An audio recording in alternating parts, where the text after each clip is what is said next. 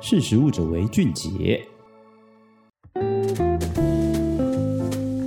大家好，欢迎收听今天的识食物者为俊杰，我是玉婷。不晓得开春的这个开工日，你的精神好不好呢？连假过后呢，相信非常多人呢感觉精神不济。这时候呢，在办公室里面最方便饮用咖啡的方式就是滤挂式咖啡了。滤挂式咖啡为什么比这个即溶咖啡还感觉更好喝呢？其实因为即溶咖啡呢，它是因为二次萃取蒸馏加工而成的，所以它的风味会有一些变化。不过呢，滤挂式的这个挂耳包呢，它是单纯以咖啡原豆来研磨包装而成，所以它的这个口味以及这个风味呢，能够更接近在我们咖啡厅直接现磨的咖啡。不过呢，像这样子的一个咖啡挂耳包呢，它的这个冲煮的过程当中呢，其实也很多人觉得蛮像这个手冲咖啡一样，有一定的仪式感。你又不需要准备很多复杂的器具，所以对于这个讲求方便以及这个无论是外出或在办公室呢，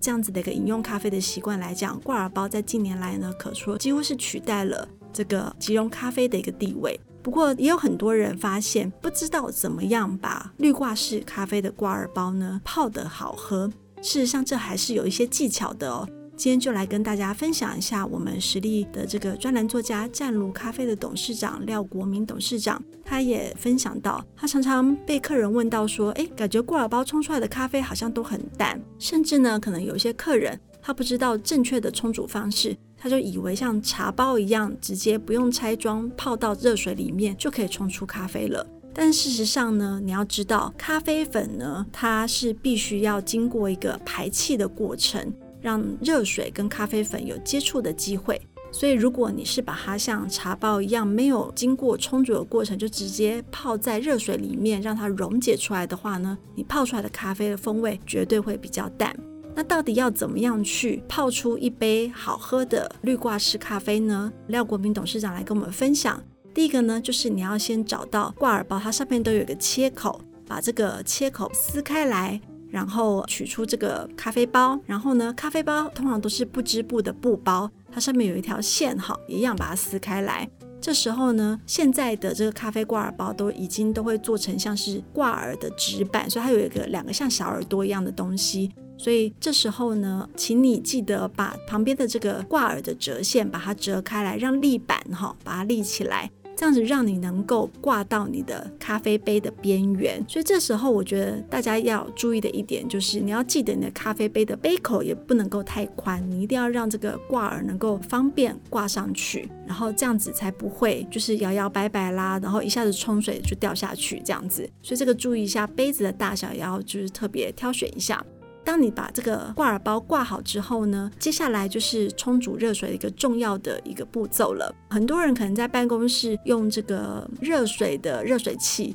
然后很难去控制这个水压嘛。那这个时候，如果你有一个手冲的壶，啊，它是细嘴的，这个比较能够去控制冲煮咖啡的一个流程。但是如果你没有这个东西也没有关系，我们在办公室常常有这样子的一个按压式的热水壶。你可以呢，先细细的，就是按小力一点哈，让这个水出的量不要那么多哈，慢慢的让这个粉包呢注入热水，直到这个粉包呢它开始在滴水的时候，就是往你的杯子里面滴咖啡的时候呢，你按压这个热水壶的手就先放开，先停一下，默数三十秒，让这个粉包的滴水呢慢慢的滴了三十秒之后呢，基本上这时候粉包里面上面的这个水就已经流下去了。接下来的步骤呢，就是你再继续的往粉包里面去注水，注水把它热水注满之后，再停下来，耐心的再继续等候这个咖啡流完。那这样子的一个步骤呢，总共哈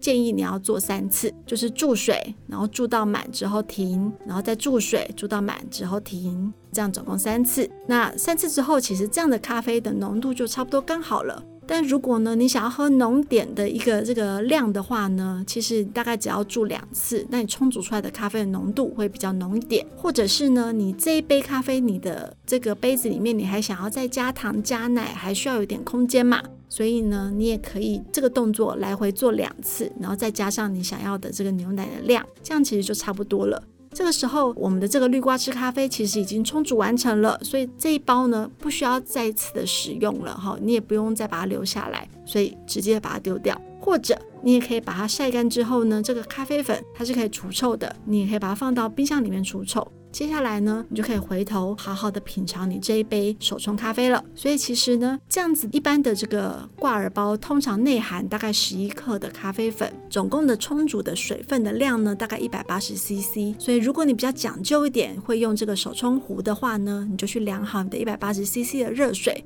然后再照刚刚讲的这样子一个流程哈，冲煮二到三次。那如果你只是比较家庭或者是这个办公室用的热水壶的话呢，那就按压的时候这个出水量哈小力一点，不要一次冲太多，好让它慢慢的注满之后呢再停止。所以其实来回两次到三次，这样就可以完成一个非常好喝的咖啡了。那到底需不需要手冲壶呢？其实这是依照你的需求而定啦。像我自己个人的习惯，是因为我觉得热水按压的那个手倒的力量，我自己觉得没有办法那么好控制，所以我其实就有一个手冲壶，让它去好好的冲的时候，这个水不会一下子注太多或者太少，然后降低这个失败率。而且手冲壶它狭小的注水口的设计呢，也可以让你不管从哪边把水倒进去，扩散的效果都能够让这个咖啡粉散发出来的咖啡香的风味呢是一致的。所以其实呢，拿着手冲的手冲壶来去冲咖啡、冲挂耳包是很方便的。那如果你没有这个器具呢，直接用这个热水壶注水，其实也都是可以的。但重点是，就是我们刚刚提到的，不要没有拆装之后就像茶包这样直接浸泡。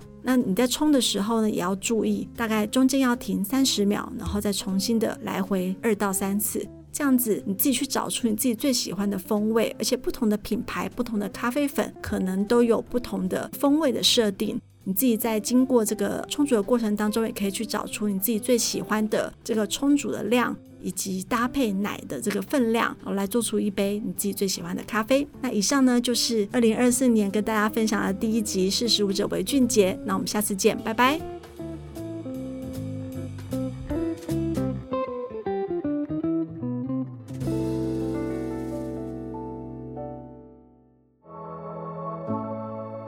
识时务者为俊杰。